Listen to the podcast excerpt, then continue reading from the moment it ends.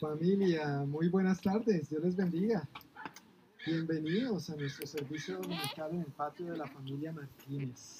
Aprovechando el veranito, el servicio al aire libre, ¿no? No, no sé por qué se sientan tan atrás. Miren, Elisa es la que va a dirigir la alabanza y ella no pellizca. E- ella solamente muerde. No, mentiras. Ni pellizca ni muerde, pero si pueden sentarse un poco más adelante porque asumo que hay otros que van a llegar tarde. Entonces, para que de pronto no se les interfiera el paso, no haya tanta distracción, dejarle las sillas de, de atrás a los que van llegando tarde para servirles a ellos también. Se los agradezco inmensamente. Pues vamos a disponernos para orar, para poner este tiempo en manos del Señor, alabarle, recibir la palabra y compartir un buen tiempo de comunión juntos. Amén. ¿Quiénes quieren comer? Ok, solamente Israel y Enrique y Juan Esteban. El resto van a ayunar. Gloria a Dios, hombres y mujeres de fe. Que Dios me los bendiga, mis hermanos. Puede mantenerse de pie si usted puede y vamos a adorar al Señor. La Biblia dice que... eh, perdón, agarré el micrófono equivocado. Que cuán bueno es eh, estar juntos en armonía, alabando al Señor, amén. Y también dice que eh, todo lo que respire alaba al Señor. ¿Y cuántos estamos respirando? Yo miro que todos estamos de pie, así que nadie se ha puesto moradito, estamos respirando. Así que vamos a adorar al Señor. Amén.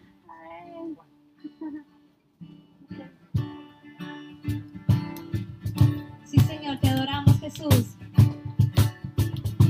Y si puede ayudarme con sus manos, mejor. Eso. Los cielos cuentan tu gloria. El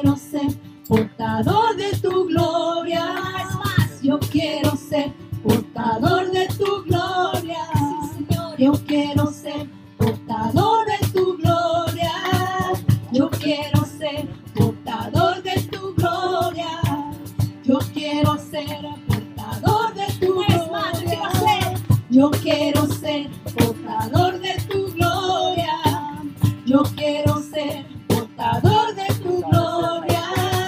Yo quiero ser portador de tu gloria.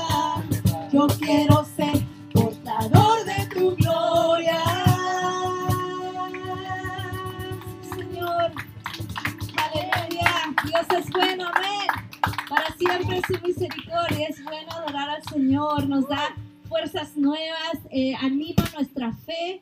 Entonces es un gusto estar ustedes aquí. Yo eh, en esta noche les animo a que usted adore al Señor como nunca antes. Y Si no lo ha hecho, eh, trátelo. Es eh, grandioso. Amén.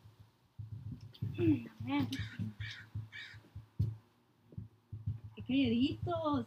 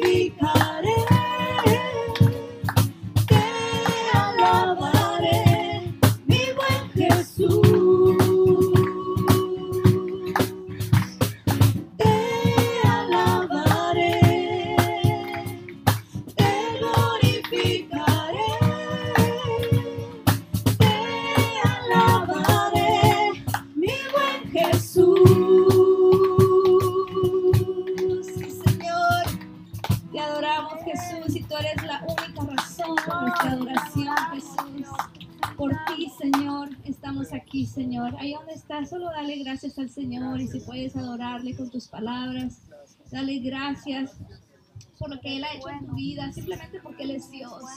Gracias Dios por tu fidelidad sobre nuestras vidas, Señor. Por este día, Señor, que podemos reunirnos, Señor, y compartir este hermoso tiempo con mis hermanos, Señor. Para aprender de ti, Señor, para conocerte más, Señor. Para poder exaltar tu nombre, Señor. Y declarar, Señor, tu grandeza, Padre, junto con la naturaleza, Señor. Te amamos, Señor. Y queremos cantarte esta tarde, Señor. Queremos honrarte a ti, Jesús. Sí, Señor. Queremos traer una ofrenda de adoración a ti. Sí, Señor. Te adoramos, Cristo. Queremos cantarte a ti, Jesús.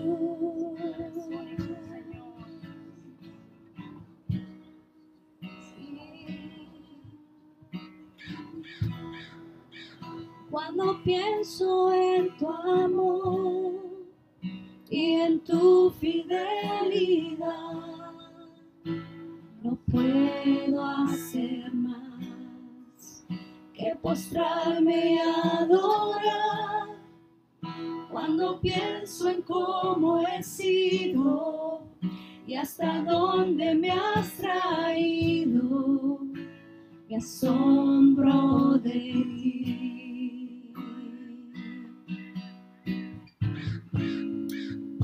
No me quiero conformar.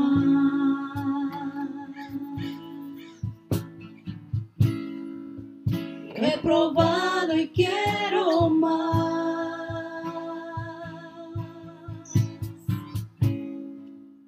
No me quiero conformar.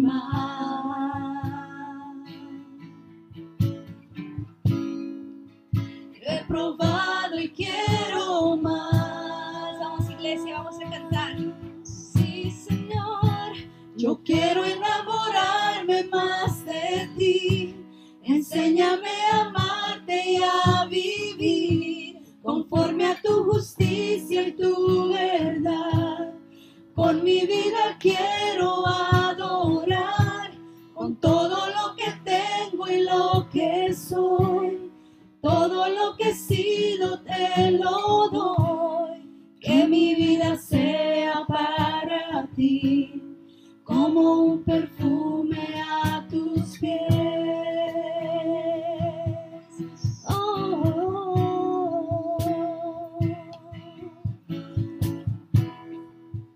Cuando pienso en tu cruz y en todo lo que has dado, tu sangre por mí, por llevar mi. Pienso en tu mano, hasta aquí hemos llegado por tu fidelidad. Gracias Dios por esa fidelidad. Y no me quiero conformar. No, no, no, Señor. Yo he probado y quiero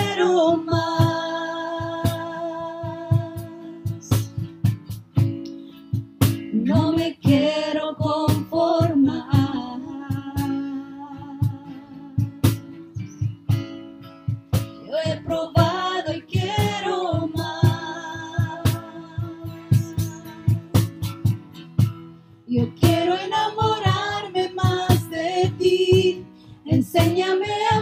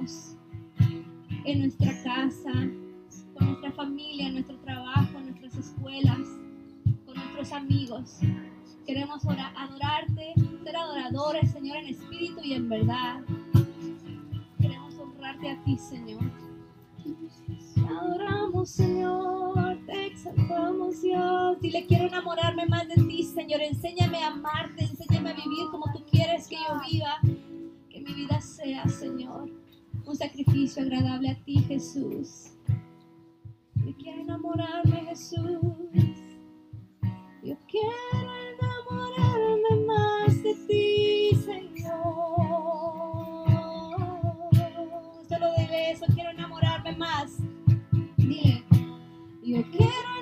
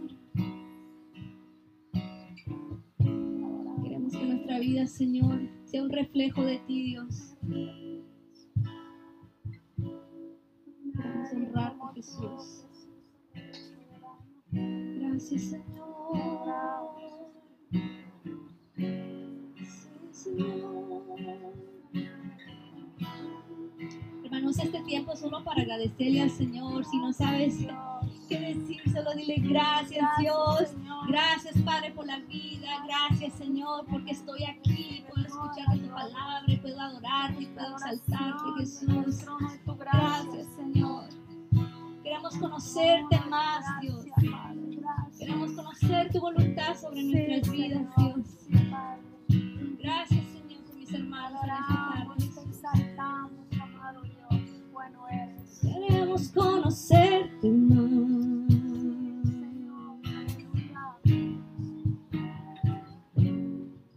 Al mirarte a ti, nada me abrumará. Quiero verte. Quiero verte. Conocer tu voluntad. Al mirarte a ti, nada me faltará.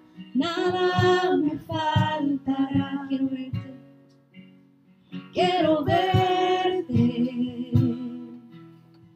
y hacer tu voluntad.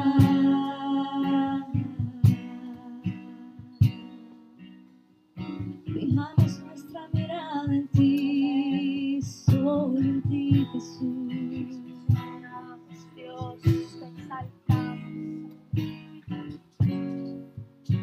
Mirarte a ti, nada me abrumará. Quiero verte, conocer tu voluntad. Al mirarte a ti, nada me faltará.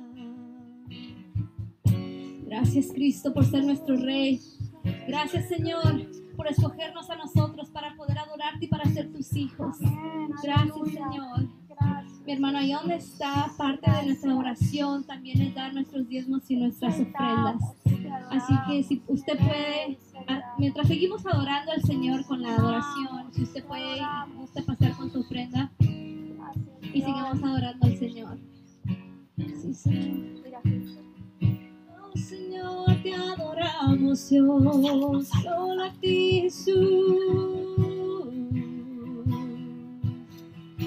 Sí, Señor, nuestra fuerza, mi fuerza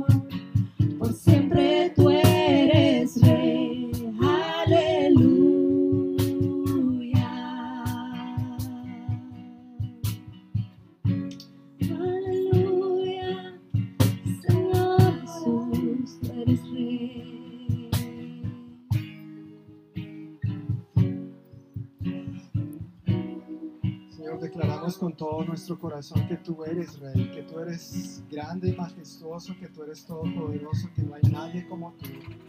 Nos regocijamos al cantar juntos, aleluya, tú eres Rey. Tú y solo tú, Jesús, eres Rey, tú eres Rey de Reyes, tú eres Señor de Señores, tú eres Salvador, tú eres el Alfa y la Omega, tú eres el principio y fin, tú eres Príncipe de paz, tú eres nuestro Salvador. Por todo esto, Señor, y todo aún lo que no declaramos aquí, te adoramos, reconociendo que tú eres Dios, Señor que tú eres todopoderoso, que tú eres grande y majestuoso y que no hay nadie como tú. Gracias que en ti podemos confiar, gracias que en ti podemos descansar. Tú eres nuestra roca firme. ¿Quién mejor que en ti para nosotros estar firmes y seguros? Gracias que tú eres nuestro refugio, Señor, nuestro más alto escondite, escribió el salmista. En ti estamos seguros, en ti podemos tener paz porque tú no solamente nos das paz, tú eres la paz, tú eres el príncipe de paz, Señor. Así que gracias, gracias por quien tú eres y gracias por las bendiciones con que nos bendices día a día, Señor. A ti te damos toda la gloria y toda la honra. Muchas gracias una vez más, amado Dios, por este tiempo que podemos pasar juntos en este servicio familiar al aire libre. Pedimos, Señor, que tu presencia siga siendo tangible entre nosotros mientras seguimos alabándote al recibir tu palabra, mientras los niños reciben tu palabra, mientras compartimos los alimentos juntos, que miremos cuán bueno y cuán agradable es habitar los hermanos juntos en armonía, porque allí tú derramas tu bendición, dice tu palabra. Así que gracias Señor por permitirnos experimentar esto como parte de tus bendiciones para nosotros. Recibe toda nuestra gratitud, toda la alabanza y toda la gloria, Señor. Háblanos por medio de tu palabra. Henos aquí, dispuestos para ti, Señor, para ser más y más transformados a tu imagen y semejanza. Ese es nuestro anhelo, Señor. Amarte no solo de palabra, pero con hechos concretos, al ser más como tú.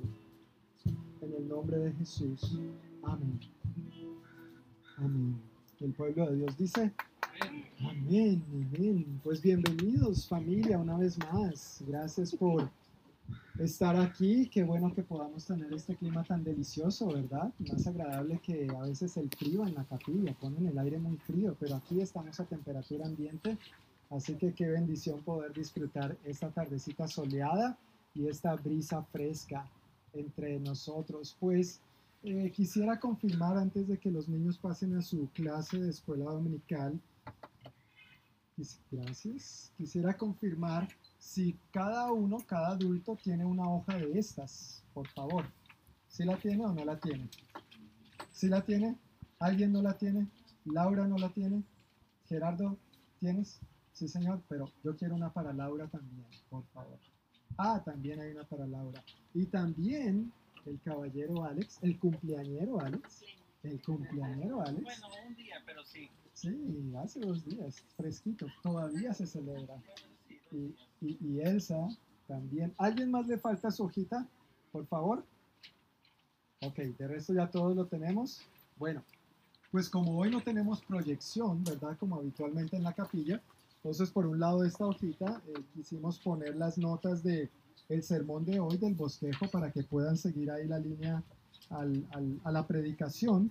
Y por el otro lado, algo que hemos querido implementar es tratar de anunciar el, el, mes siguiente, qué actividades, qué reuniones hay dentro de la iglesia.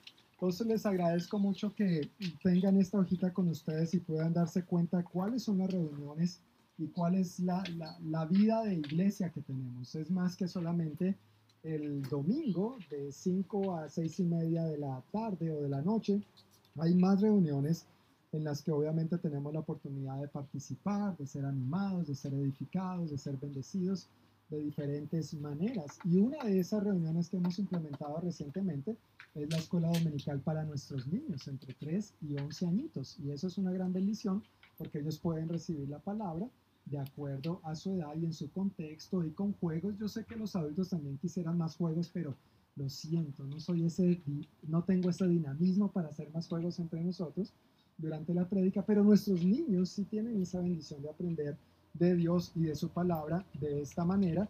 Entonces, ese tiempo para los niños es cada domingo, excepto el primer domingo. El primer domingo vamos a mantener los niños con nosotros en el servicio normal y regular, pero en la medida que con el favor de Dios tengamos más personas dispuestas y disponibles para servir a nuestros niños, pues iremos creciendo en la organización de este importante área de ministerio y así también pues serviremos mejor a los niños y a las familias. Entonces, por favor recuerde pegar esto en el espejo, ahí donde usted se ve, se mira cada mañana y dice, ay, qué guapo, ay, qué guapa, ahí.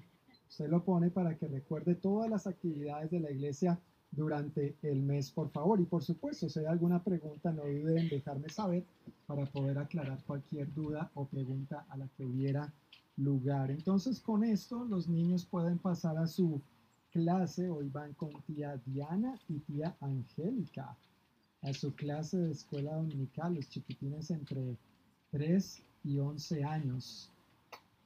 Y entonces los adultos nos disponemos para recibir la palabra de Dios aquí entre nosotros.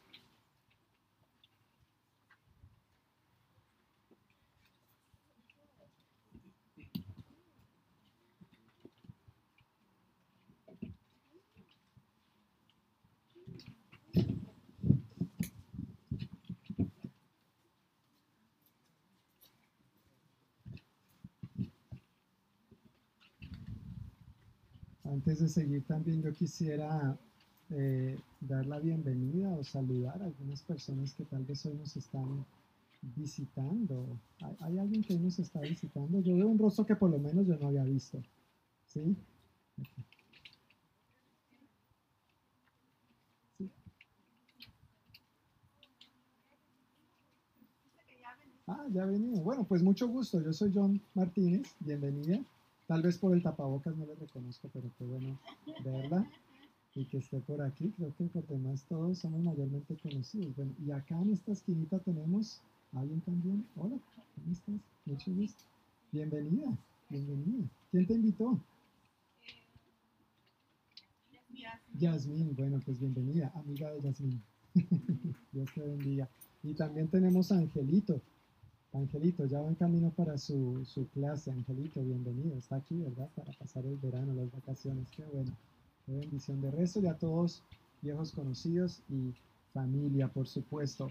Pues anteriormente, eh, en nuestro anterior mensaje sobre el Evangelio de Marcos, recordando que estamos en nuestro estudio sobre el Evangelio de Marcos, en misión con Jesús, eh, vimos el pasaje acerca de la entrada triunfal de Jesús a Jerusalén, lo que se conoce popularmente como la entrada triunfal, o también lo que llamamos popularmente como, o conocemos popularmente como el Domingo de Ramos. Y en ese pasaje eh, ocurrieron varias cosas interesantes. En aquel domingo solamente alcanzamos a ver una primera porción, que fue la entrada en sí misma de, Jesús a Jerusalén en este burrito y pues lo que pudimos extraer y aprender de ahí. Pero ocurrieron un par de acontecimientos más en esa entrada triunfal del Señor a Jerusalén. Hubieron por lo menos tres sucesos más, hoy vamos a abarcar solamente dos de ellos y vamos a estar en Marcos capítulo 11, versículos 11 al 25. Entonces, si tiene su Biblia, quiero pedirle el favor que la abra ahí, como la mayoría ahora usa Biblia en su teléfono digital, pues maravilloso, ¿no? no están pasando el trabajo que yo estoy pasando aquí con las hojas, tratando de sostenerlas. No soy tan tecnológico tampoco. Sí, si puedo tener un clic, se los agradezco inmensamente.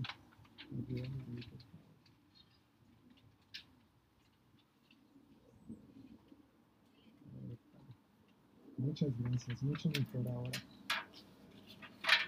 Entonces en Marcos 11 vamos a comenzar donde quedamos hace dos semanas. Marcos 11, versículo 11.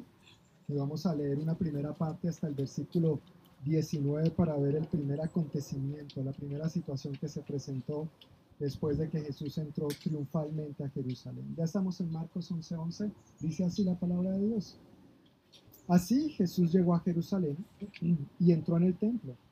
Después de mirar todo detenidamente a su alrededor, salió porque ya era tarde Después regresó a Betania con los doce discípulos.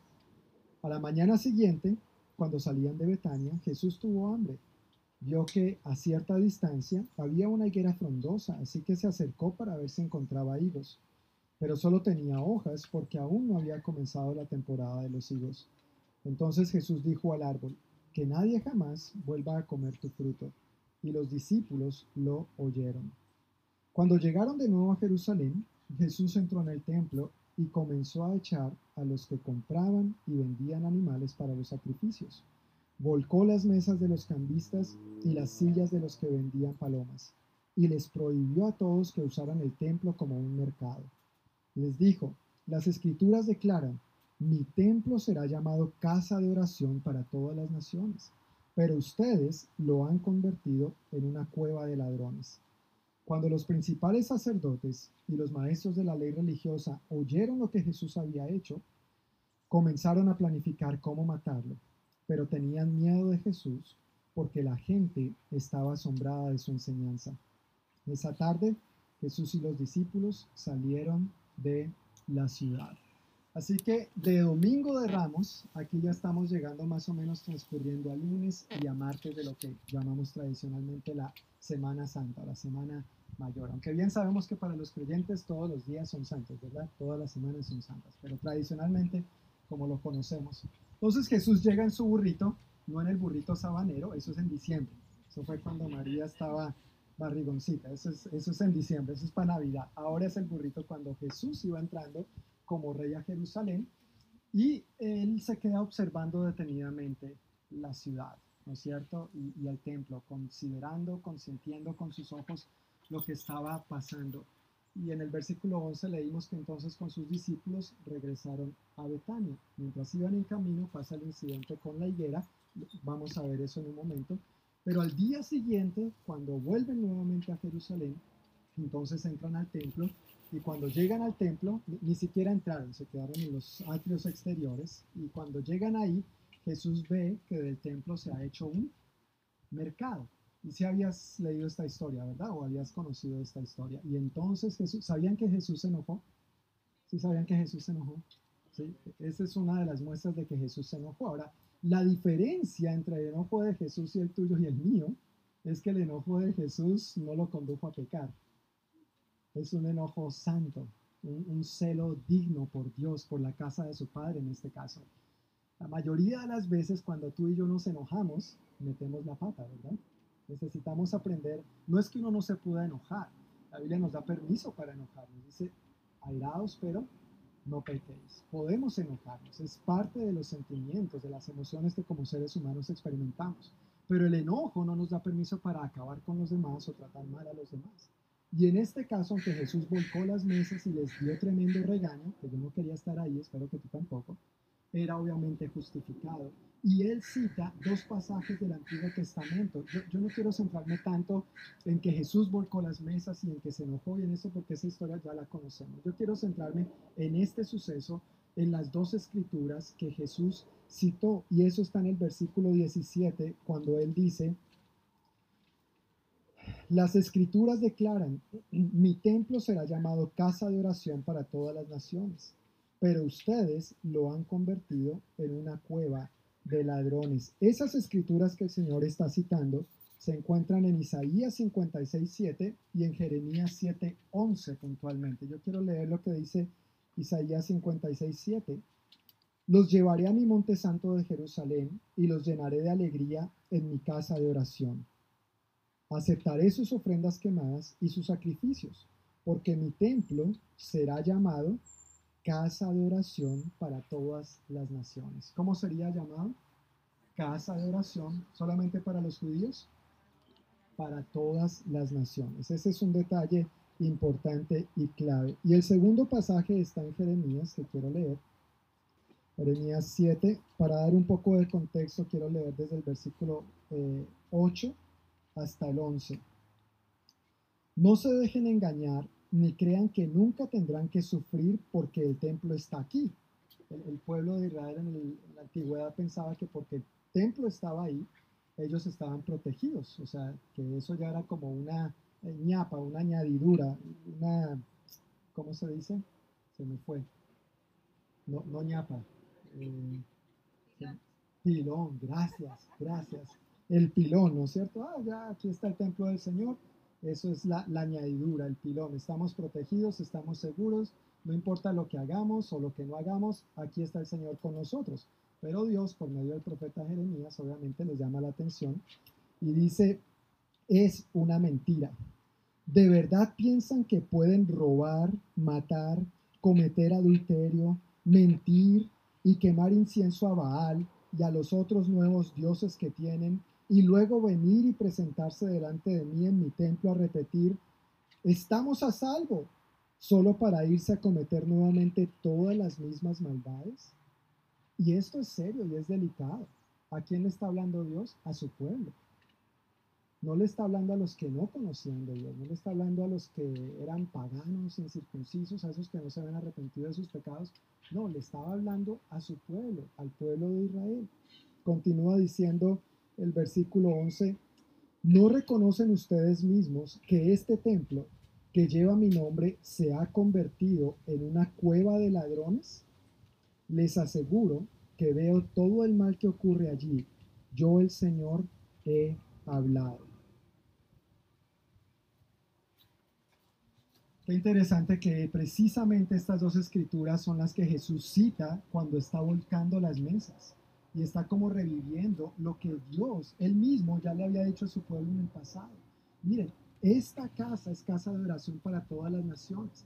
Y una de las cosas que más le indignó al Señor, y yo creo por lo que se enojó tanto, es porque los que no eran judíos no podían ingresar al templo como tal. Ellos se podían quedar solamente en el patio exterior, en los atrios exteriores. Era el único lugar donde todo gentil, toda persona no judía que quisiera seguir al verdadero Dios tenía acceso a esa parte del templo.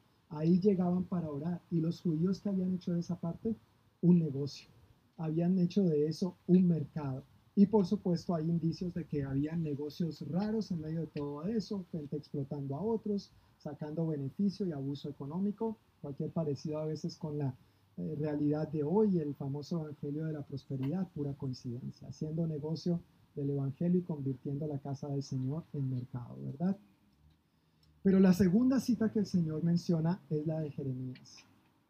Han convertido esto en una cueva de ladrones. Y es un llamado de atención serio. Y viendo el contexto donde viene el Señor diciendo esto de Jeremías, le está diciendo al pueblo, mira, no crean que porque aquí está el templo, ustedes están a salvo.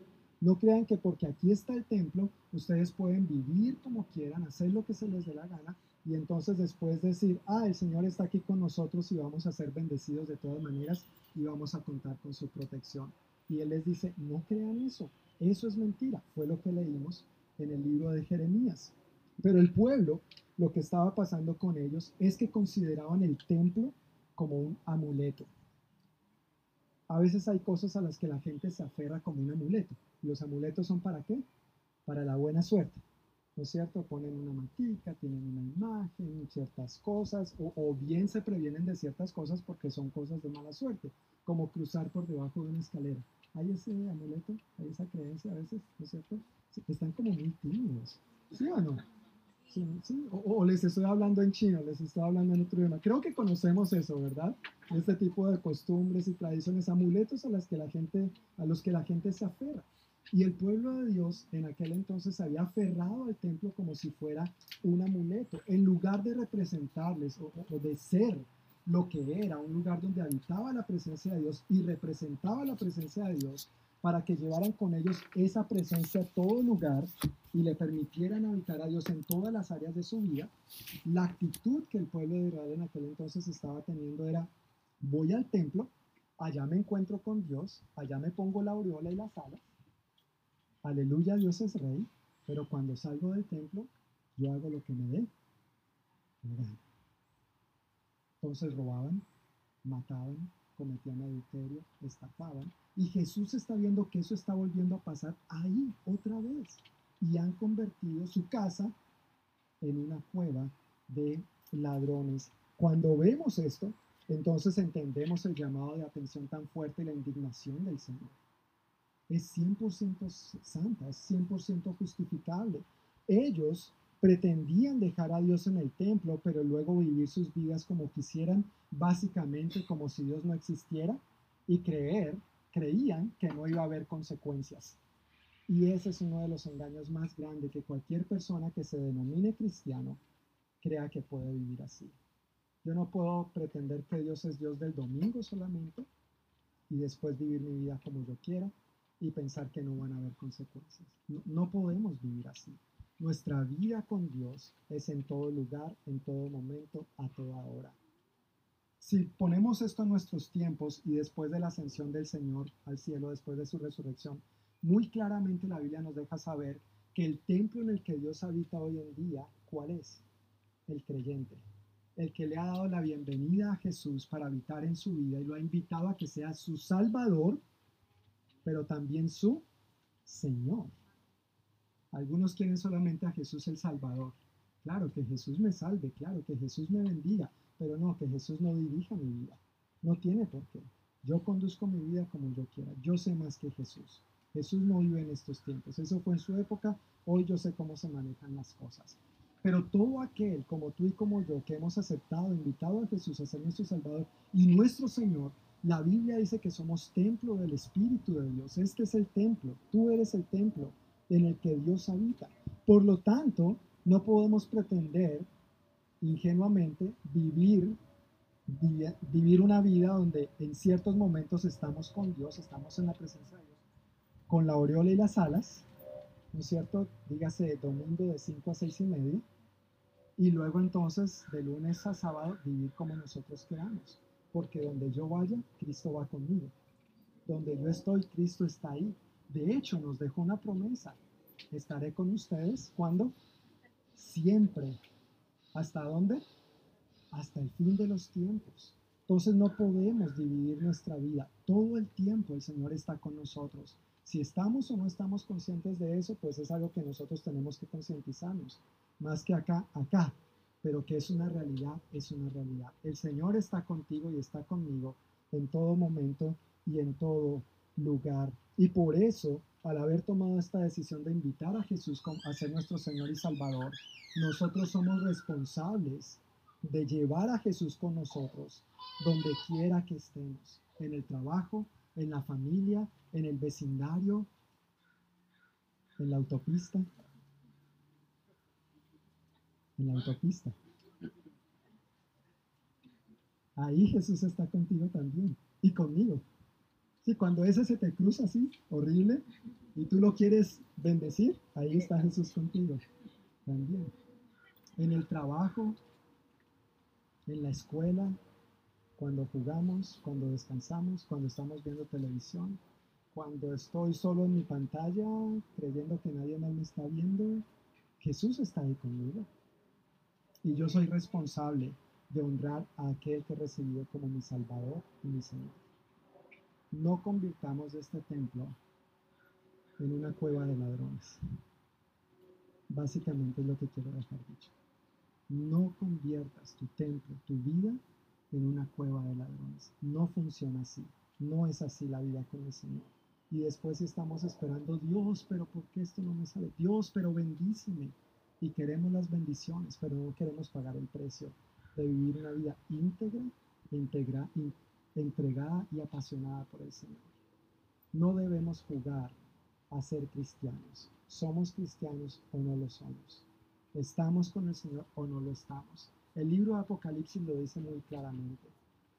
Por cuanto eres tibio y no frío ni caliente. Ojalá, dice el apóstol Juan de parte de Dios, ojalá fueras tibio o fueras caliente, pero por cuanto eres tibio, te vomitaré de mi boca. Y es una palabra fuerte y eso tiene sus implicaciones, obviamente. Ni tú ni yo queremos estar en esa posición. Queremos estar calientitos en el Señor. Amén. Calientes en el fuego y en el poder del Espíritu Santo en nuestro diario vivir, en todo lo que somos, en todo lo que hacemos, en lo que decimos. Dios para nosotros, para el creyente, no es un amuleto de la suerte. Para el discípulo, Dios es muy real y entiende que Dios está con él en todo lugar y en todo momento, tanto en las reuniones del templo como en las reuniones en un patio de una casa. Amén. Dios es igualmente real.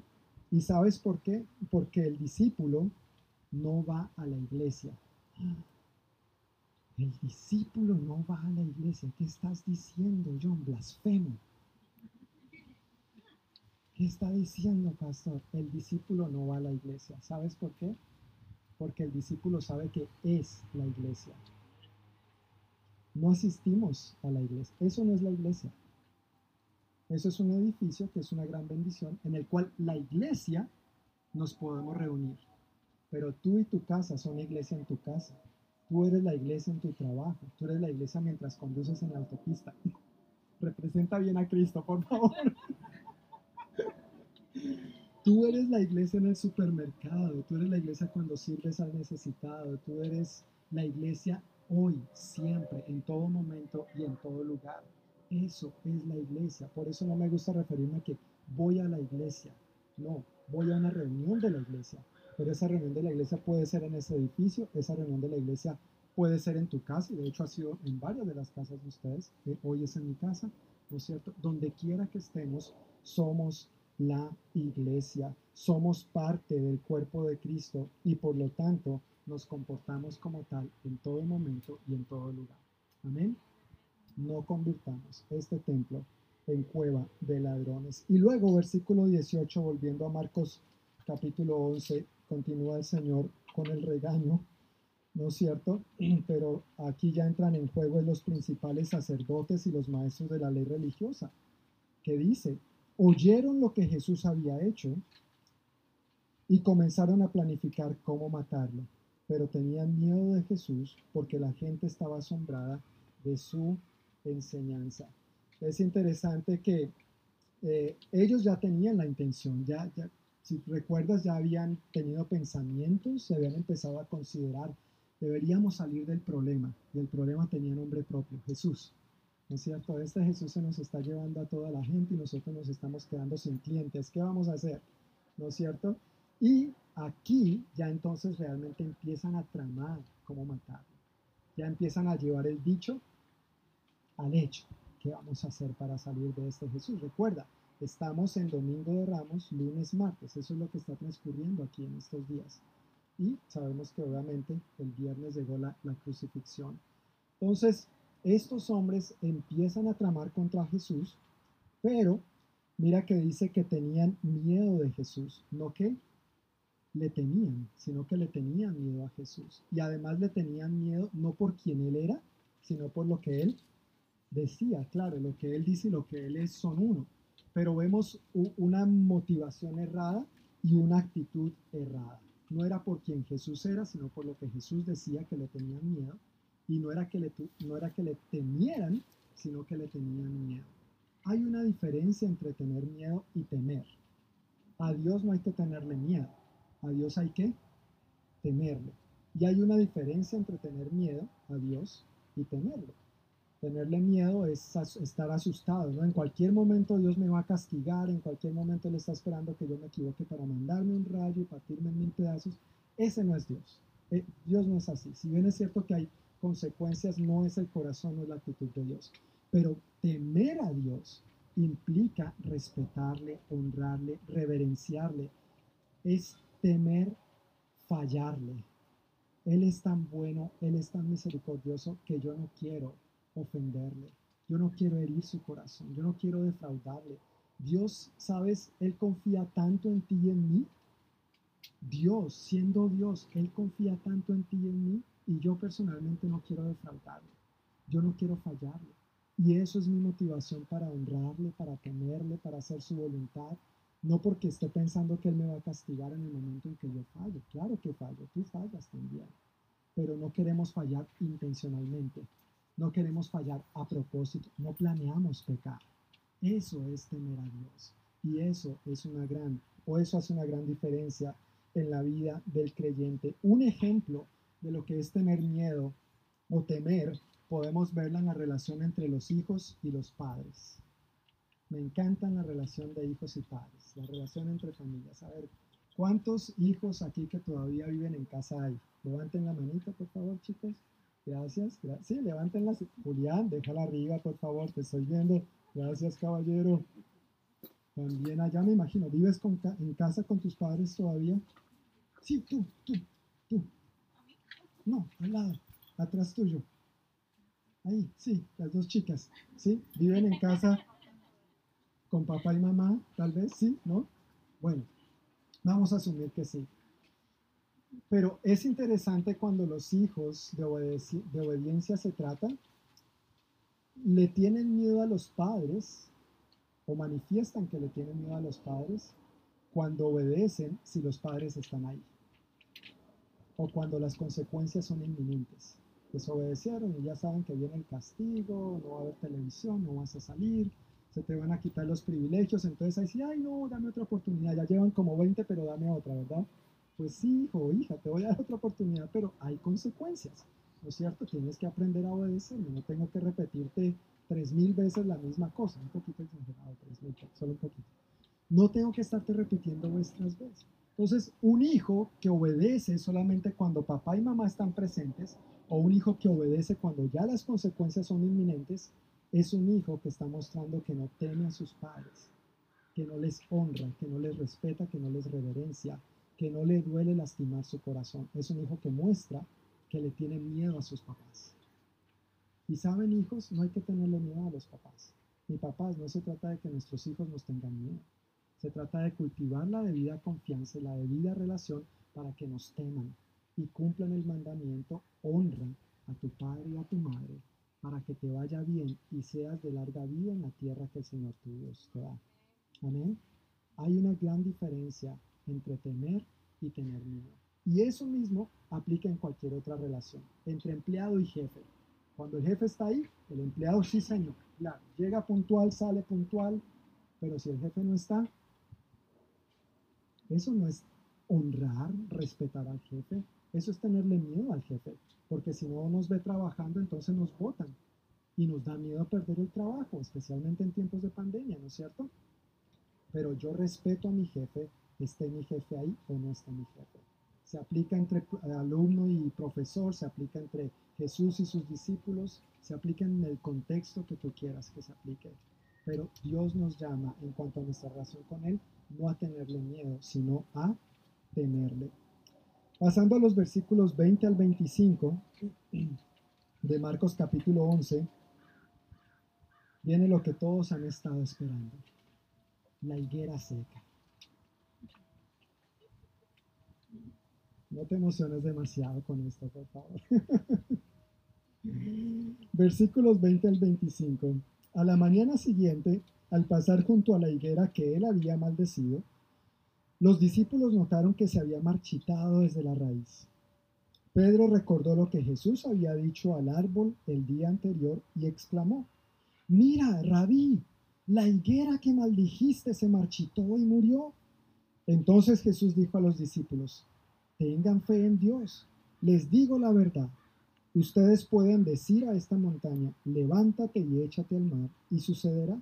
Pero deben creer de verdad que ocurrirá y no tener ninguna duda en el corazón. Les digo, ustedes pueden orar por cualquier cosa, y si creen que lo han recibido, será suyo.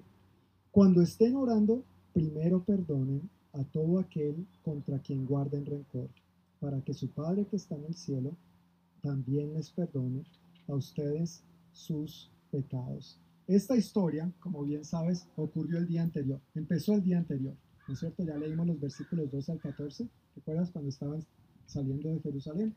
No vio frutos ahí y le dijo, nunca más vuelva a comer nadie de ti. Al día siguiente, cuando están regresando a Jerusalén, aquí ya estamos en martes de esa semana, entonces se dan cuenta de que el árbol está seco, sea, no solamente fue que no dejó de dar fruto. Es interesante, fíjate, aquí hay algo bien interesante. Jesús dijo y aparentemente no pasó nada. ¿Sí te das cuenta de eso en el pasaje?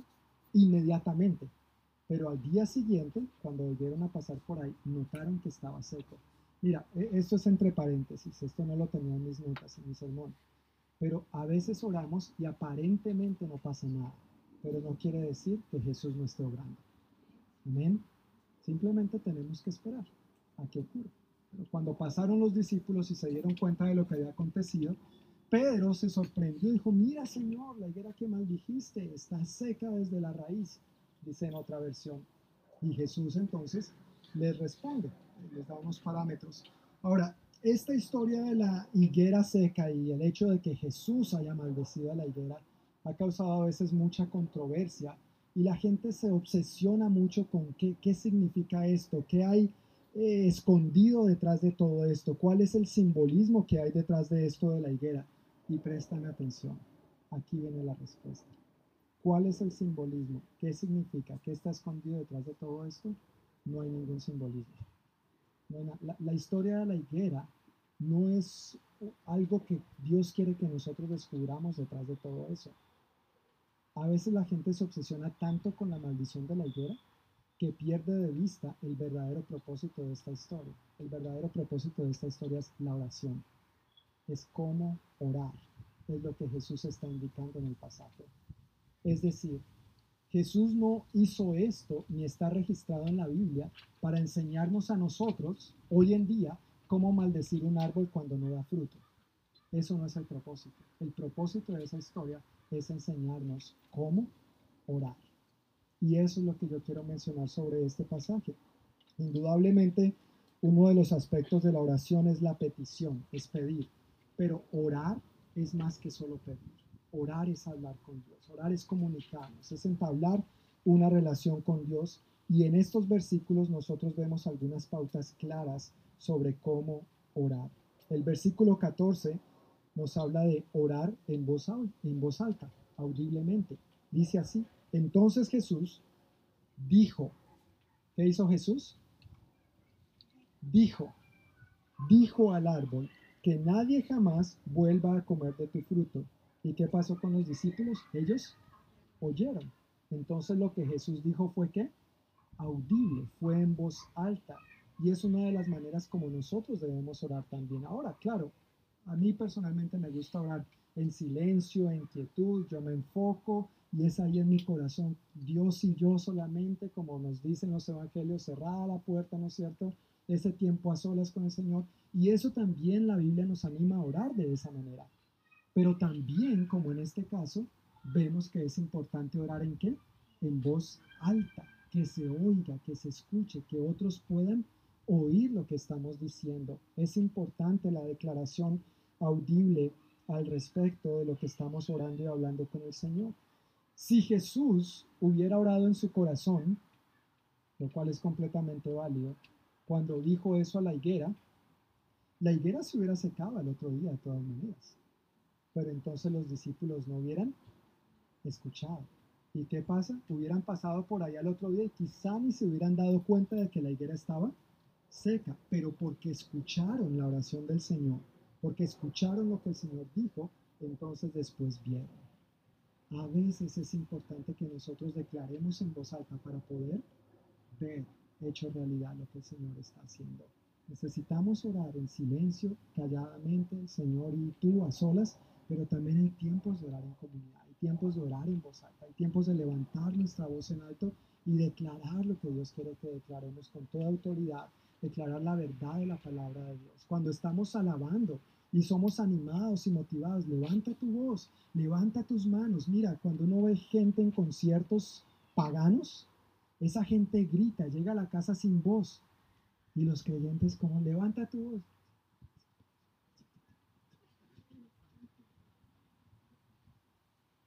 No, levantemos nuestra voz. ¿No es nuestro Dios digno? ¿No es nuestro Dios todopoderoso? Alabémosle sin vergüenza, no les estoy diciendo sin vergüenza, alabémosle sin vergüenza alguna, alabémosle con toda pasión, levantemos nuestra voz, no sé, ¿quién aquí de nosotros no ha gritado viendo un partido de fútbol? ¡Gol! Ninguno parece, ninguno. Todos me miran como si, si estuviera hablando un extraterrestre, yo no sé. ¿Quién no grita emocionando, emocionado de ver a su selección o su equipo meter un gol, un gol, sí o no? Los mexicanos no. Uy, no, es, caramba, más allá, no mentirás, por favor. Pero gritamos, eso solo por poner un ejemplo, ¿no? bueno, yo entiendo, otros tal vez gritan viendo la novela. ¡No lo mate! ¡No lo mate! No, no, no, no se puede acabar la novela. ¿No es cierto? Bueno, hay maneras en que levantamos nuestra voz y no nos avergonzamos para nada. Pero cuando se trata de declarar en voz alta, en oración, quién es Dios, orar, declarar la verdad de la palabra, a veces somos tan timiditos y nos recogemos y nos avergonzamos. Hermanos, es importante orar en voz alta. Si no declaramos en voz alta, tal vez otros se van a perder de oír y eventualmente de ver lo que Dios va a hacer. Eso es a lo que me refiero aquí con el principio de orar en voz alta, audiblemente. El versículo 22 nos da otro aspecto. El Señor dice, tengan fe en Dios. Tengan fe en Dios. Entonces Jesús dijo a los discípulos, tengan fe en Dios. No se trata simplemente de tener fe. ¿Tú, tú sabías, tal vez no, pero permíteme hacer la pregunta, no sé si sabías que todo el mundo tiene fe. Todo el mundo tiene fe. La pregunta, el problema no es tener fe o no tener fe. Todo el mundo tiene fe. Es como eh, el adorar. No, no, no es si la gente adora o no adora. Todos adoramos. El asunto es a quién adoramos. No es si tengo fe o no tengo fe, o si la gente tiene o no tiene fe. El asunto es en qué, o más bien en quién tiene depositada su fe. Pero que tenemos fe, todos tenemos fe. Algunos tienen la fe en el dinero, ¿no es cierto? Y es lo que adoran. Otros tienen fe en una persona, en una relación, en cierta estabilidad financiera, en el trabajo, en sus propias fuerzas, su conocimiento, su desempeño, lo que sea. Pero cuando se trata de orar, Jesús dijo, tengan fe en quién? En Dios. Tengan fe en Dios. Los cristianos no tenemos fe en cualquier cosa o en objetos. Los cristianos tenemos fe en quién? En Dios. Para orar, esa es la manera correcta y no teniendo fe en cualquier otra cosa. La palabra fiel y la palabra fe provienen de la misma raíz. ¿Cuáles palabras? Fe y fiel. Gracias. Les voy a estar haciendo preguntas para ver si están despiertos. El que no conteste no come, no mentiras, eso es pecado, eso es abuso de autoridad, eso es abuso de autoridad, no señores, no se crean. Era para sacarles una sonrisita. Así que tranquilos, estamos en confianza, relájense y disfruten. Pero ¿cuáles palabras provienen de la misma raíz? Fe y fiel, y por ende fidelidad también. Entonces, cuando el Señor nos está diciendo, tengan fe en Dios, lleva implícito que yo considero a Dios digno de depositar en Él toda mi confianza. Es decir, porque Dios es fiel, yo puedo tener fe en Él. ¿Dios ha sido fiel contigo? Entonces, podemos depositar con toda confianza nuestra fe en Él, porque sabemos que no nos va a defraudar. Y eso mismo dice la palabra, nos lo promete una y otra vez. Todo aquel que en Él confiare no será jamás defraudado. Amén.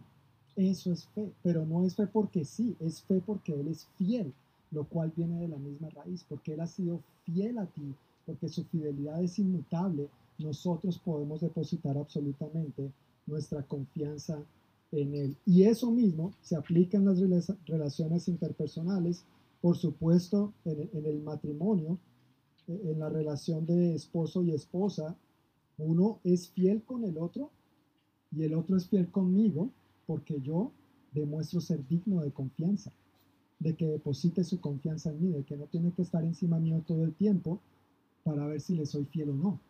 ¿Sí me hago entender? Puede confiar en mí. Entonces por eso deposita su fe en mí, porque yo demuestro ser fiel, demuestro ser confiable, demuestro ser leal y viceversa. Y cuando un matrimonio temeroso a Dios camina de esta manera, es una gran bendición, porque está manifestándose el uno al otro la fidelidad que Dios ha derramado sobre ellos y la fe que ellos están depositando en el Señor también. Versículos 23 y 24 nos da la otra pauta sobre cómo orar. ¿Qué dice su hojita? ¿Cuál es esa otra pauta? Creyendo. Gracias, creyendo. Dice Jesús, les digo la verdad, Ustedes pueden decir a esta montaña, levántate y échate al mar, y sucederá, pero deben creer de verdad que ocurrirá y no tener ninguna duda en el corazón. Les digo, ustedes pueden orar por cualquier cosa, y si creen que lo han recibido, será suyo. Eso es interesante porque el Señor dice que pueden orar por qué? Por cualquier cosa. Pero ¿qué tenemos que hacer? Creer, creer. Y si creemos que lo hemos recibido, será nuestro. Vemos que Jesús entonces es muy claro al decirnos dos cosas. Tengan fe en Dios y luego dice, deben creer de verdad y no tener ninguna duda. ¿Sabes cómo puede ser esto posible? Esto solamente es posible conociendo la palabra de Dios. La única manera en que tú y yo podemos tener fe en Dios, la única manera en que tú y yo podemos creer es conociendo la palabra de Dios. De, lo contrario, no. Ahora, con respecto a tener fe en Dios, vimos que eso implica considerar a Dios digno de toda confianza. Y tener fe y creer son sinónimos, pero aquí hay una ligera diferencia en estos dos aspectos. Tener fe en Dios es considerar a Dios digno de toda mi confianza. Pero creer implica ponerme de acuerdo con su palabra para no solamente pedir, sino orar conforme a su voluntad y no la mía. Es interesante cómo a veces nosotros somos tan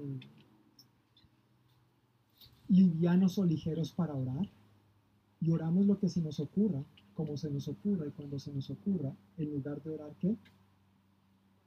La palabra porque es eso a lo que el Señor se compromete, que podemos pedir lo que sea y Él entonces lo va a hacer. No lo que yo quiera, cuando yo quiera, a la manera que yo quiera. Es conforme a su voluntad. Varias escrituras nos hablan de esto y yo quiero leerlas textualmente. El mismo Señor Jesús en el Padre Nuestro, otro pasaje donde habla sobre cómo orar, dice, hágase tu voluntad en la tierra como en el cielo. ¿La voluntad de quién? De Dios. No la tuya, no la mía. Tú y yo no somos Dios. Luego Jesús, cuando estaba a punto de ser entregado, dice lo siguiente, Abba, Padre, clamó, todo es posible para ti. Te pido que quites esta copa de sufrimiento de mí. ¿Copa de qué? De sufrimiento. Quítala de mí. Sin embargo, quiero que se haga qué? Tu voluntad, no la mía. ¿Cuántos no hemos orado para que el Señor nos quite ciertos sufrimientos? Y oramos hasta ahí. Pero nos falta decir, sin embargo, que se haga tu voluntad y no la mía. Eso requiere fe. Eso requiere creerle a Dios. Eso requiere confiar en que a pesar de ese sufrimiento, Dios sigue siendo bueno y fiel y digno de toda mi confianza. Has llegado tú, he llegado yo a ese nivel de confianza de expresarle eso a Dios, Señor, yo estoy sufriendo, pero que no se haga mi voluntad, sino la tuya. El apóstol Pablo en su carta a los colosenses nos anima diciéndonos que la palabra de Cristo mora en abundancia en nosotros. Y cuando conectamos esto con Mateo 12:34 entendemos el por qué, porque de la abundancia del corazón habla la boca. ¿Qué, oramos? Cuando oramos, ¿qué oramos? Oramos de lo que hay en nuestro corazón. ¿Está la palabra de Cristo morando en abundancia en ti y en mí para orar conforme a su voluntad? ¿O oramos simplemente como nos parece, como nos conviene, como suene bonito, como sea conveniente? El apóstol Santiago dice, no tienen lo que desean porque no se lo piden a Dios. Aun cuando se lo piden, tampoco lo reciben porque lo piden con malas intenciones, desean solamente lo que les dará placer. Mira, yo, yo, ustedes me conocen, yo soy muy honesto, muy transparente, a veces tal vez muy crudo y frío, pero realmente me molesta escuchar cristianos orando simplemente por cosas materiales y vanas y las comodidades de esta vida, cuando hay tanta gente que se está yendo al infierno en este mismo momento. Cuando hay tanta gente pasando dificultades serias que ni tú ni yo nos hemos imaginado porque no tienen cómo escuchar el Evangelio. Y nosotros a veces simplemente oramos por cosas convenientes. Ay, Señor, si el culto volviera a ser a las once y media. Ay, es que a las cinco. Y da risa. Pero quiero decirte muy honestamente que me molesta. ¿Es eso pedir conforme a la voluntad de Dios?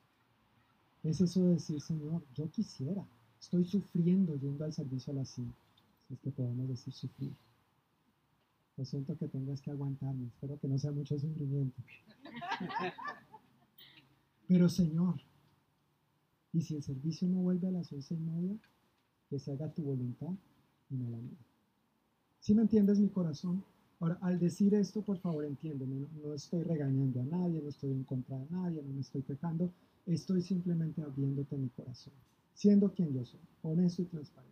Quiero guardarme ni ocultar nada, ni tener doblez de mi corazón hacia ti ni hacia nadie en ningún momento. Pero a veces eh, oramos tan para nuestro placer y pensamos, ¿no? uy, sí, lo que Santiago dice, para esos que piensan solamente en sus placeres. Pero no te creas que a veces nosotros no estamos muy lejos de ahí tampoco. Y oramos muy egoístamente, como me han escuchado decir en unas ocasiones, primero yo, segundo yo, tercero yo, y lo que quede, para yo. Gramaticalmente eso es incorrecto, no es para mí, pero para que rime tengo que decir yo. Gracias por la comprensión.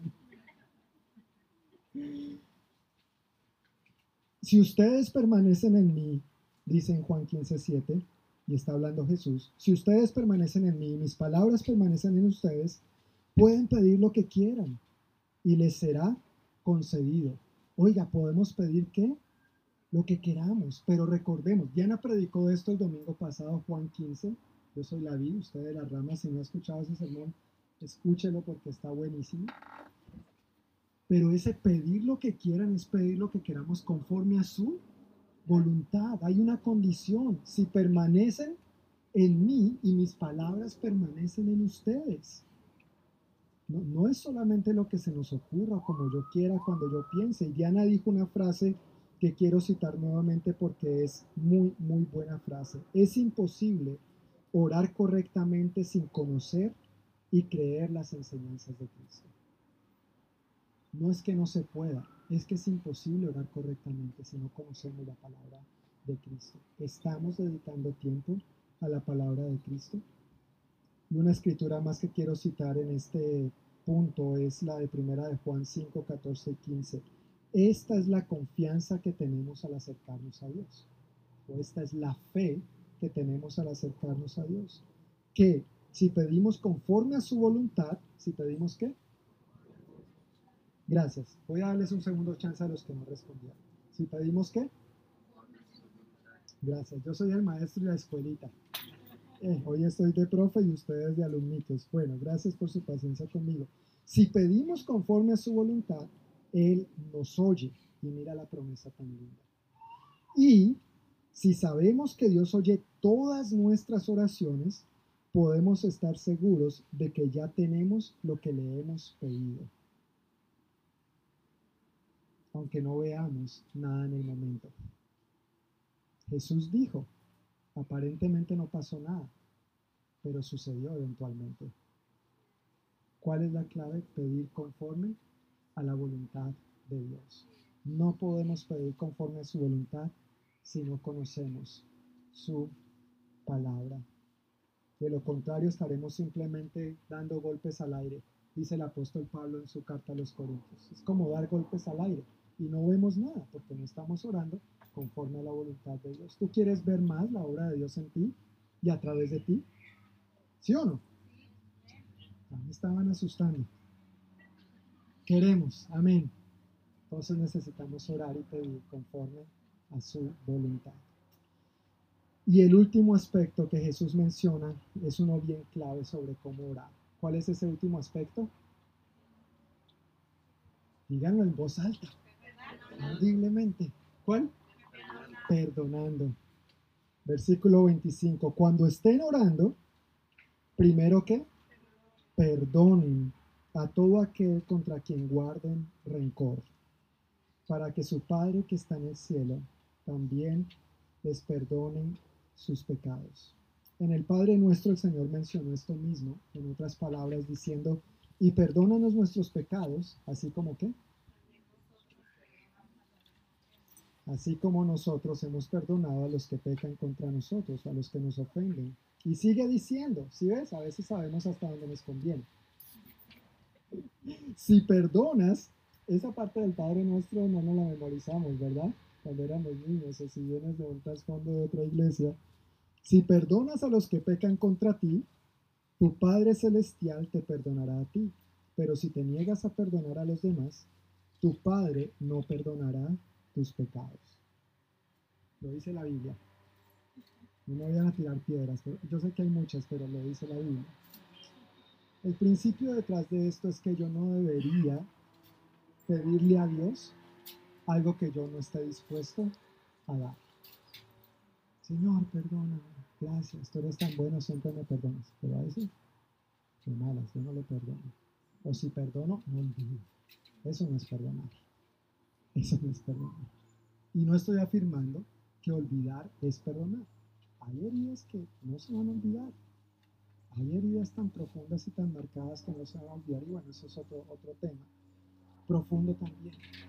Pero fíjate lo interesante, uno podría decir, no, pero pues yo no guardo rencor contra nadie, porque es lo que Jesús está diciendo. Y cuando oren, perdonen a todo aquel contra el que guarden rencor.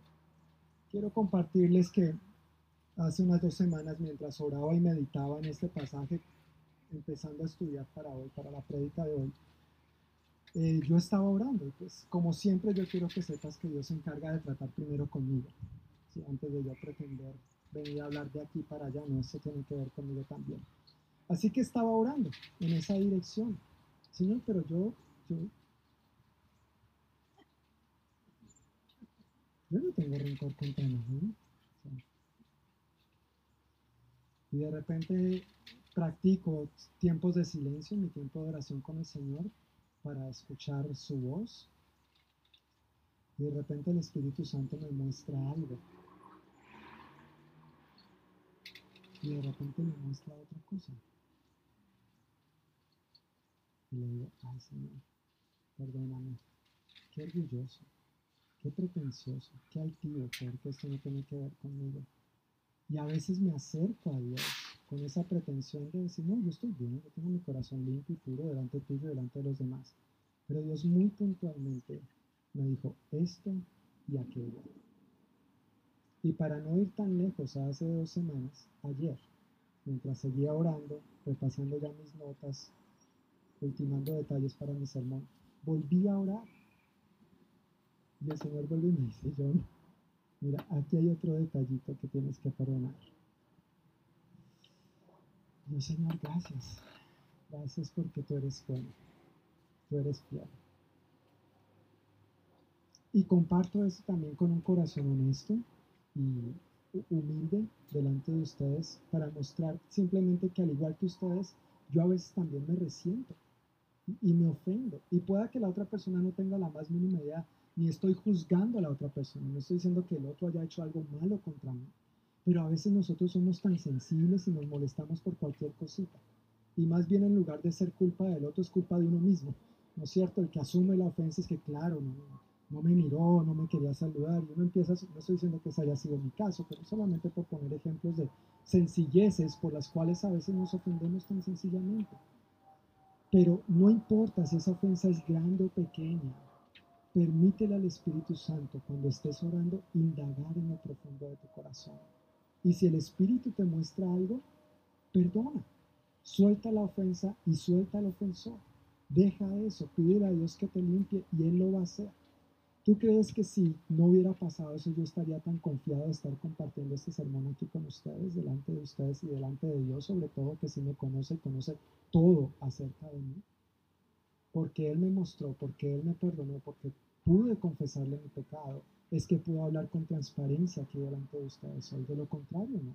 No tendría los pantalones, el short, para hablar lo que estoy hablando en este momento.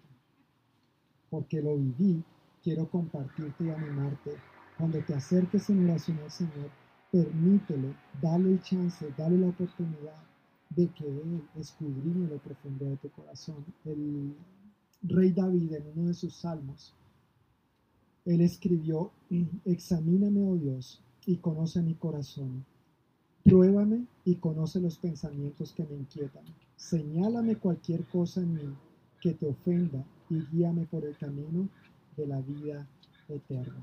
Este fue el rey David, el hombre del que la Biblia, Dios mismo, no, la Biblia en un tercero, Dios mismo en su palabra dice de David, un hombre conforme a qué? A mi corazón. David es un hombre conforme a mi corazón. Ahora, tú y yo sabemos que David cometió varios errores.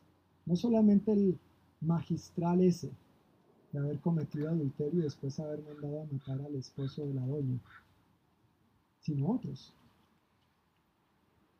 Pero aún así, este hombre oró humildemente delante de Dios, escudriñó mi corazón. Dios le mostró, se arrepintió, se levantó, borró y cuenta nueva.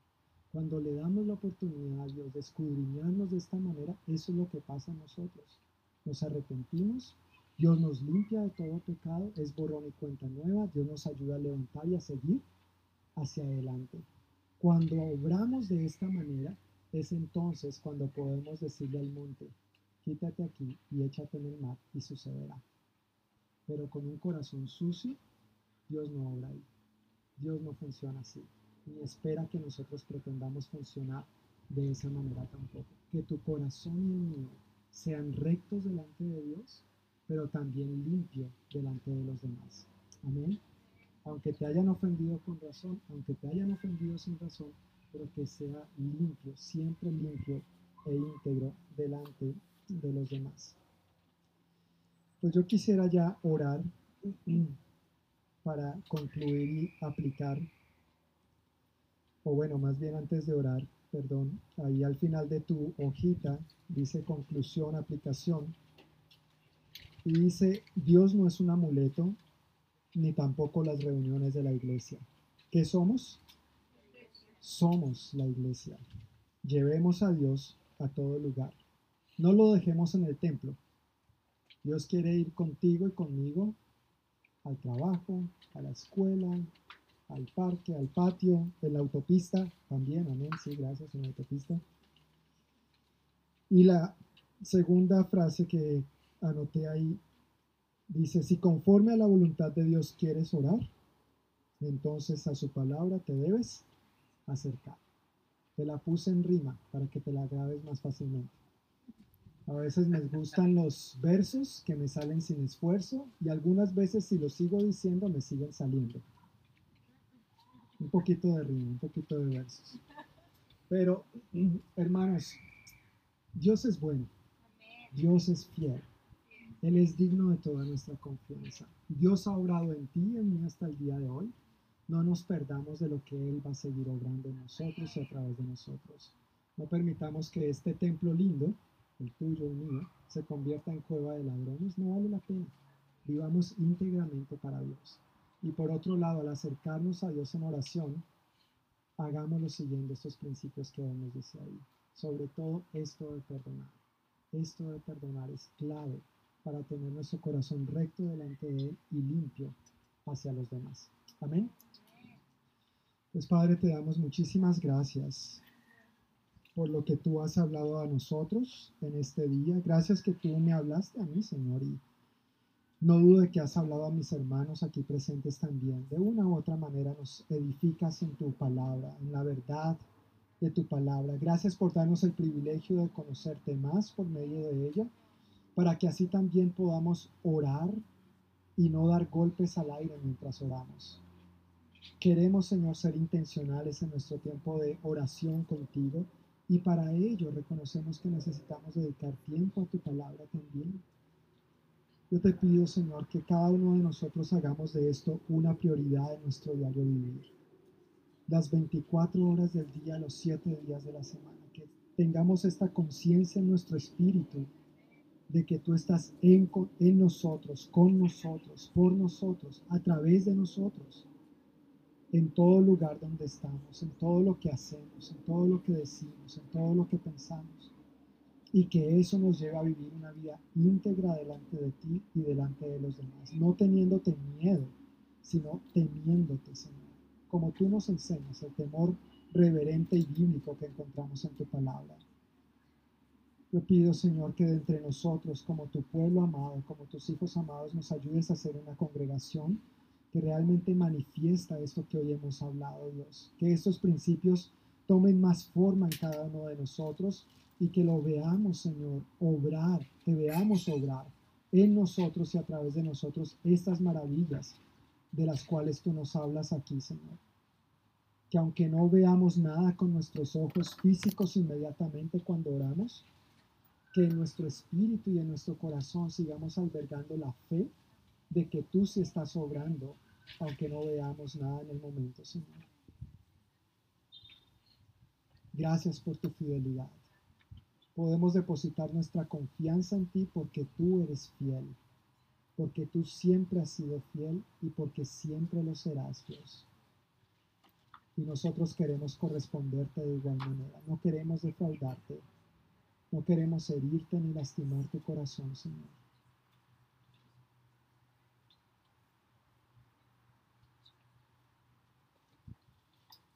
Yo quiero invitar que mientras tomamos unos dos o tres minutos más orando, mientras tenemos los ojitos cerrados y el, y el rostro inclinado, si por favor podemos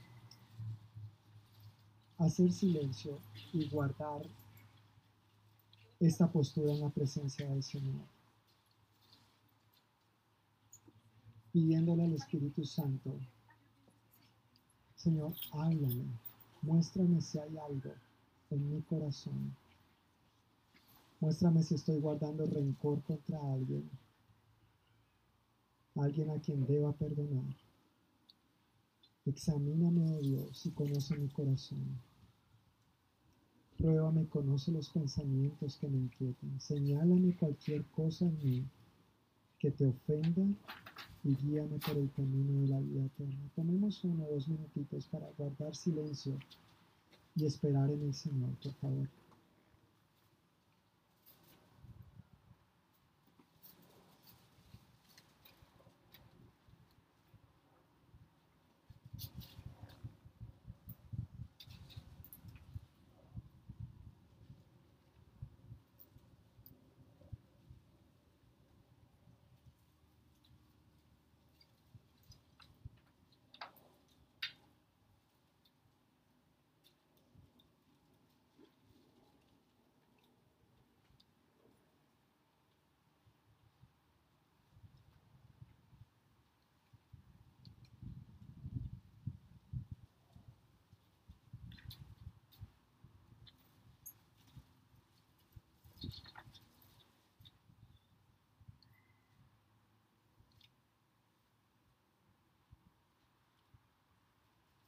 Yo quiero invitarte a que si el Espíritu Santo te ha mostrado algo, tú puedas pasar otro minutito hablando con Dios,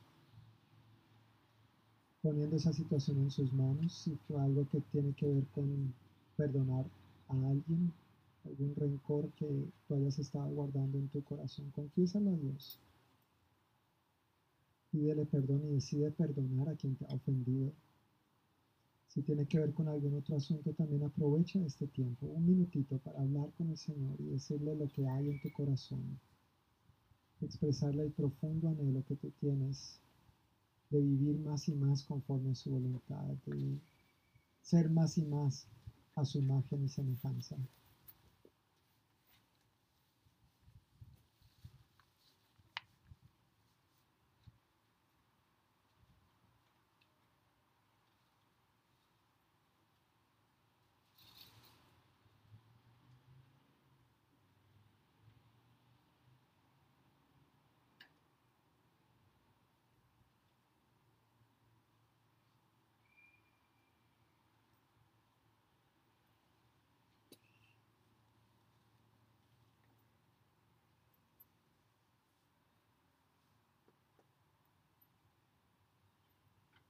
Ahora una vez más queremos expresarte nuestra gratitud y decirte que recibimos tu perdón y tu restauración, reconociendo que tú eres tan fiel, Señor.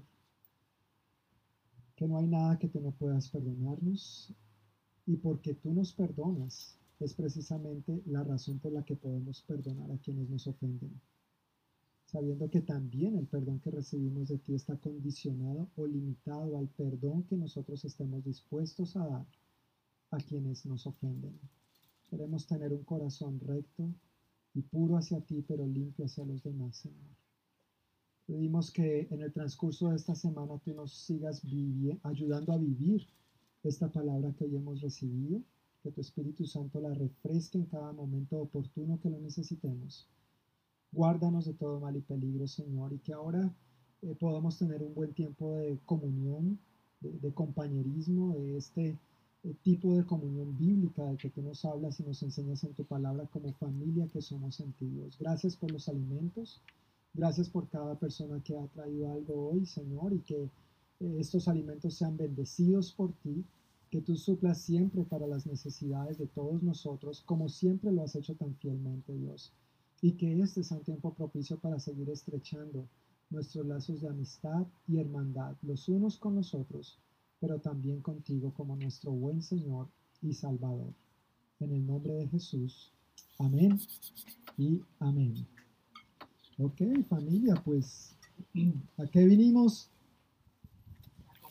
Ah, a comer, sí señor, ya comimos la palabra, ya estamos llenos en el espíritu, ahora vamos a ayunar, digo, vamos a levantar el ayuno, vamos a comer y llenar nuestra barriguita. Entonces lo que vamos a hacer es ir pasando por las mesas, allá hay platos, vasos, en la neverita hay algunas bebidas, entonces pueden ir pasando y hay algunos hermanos que nos van a estar sirviendo lo que deseemos comer.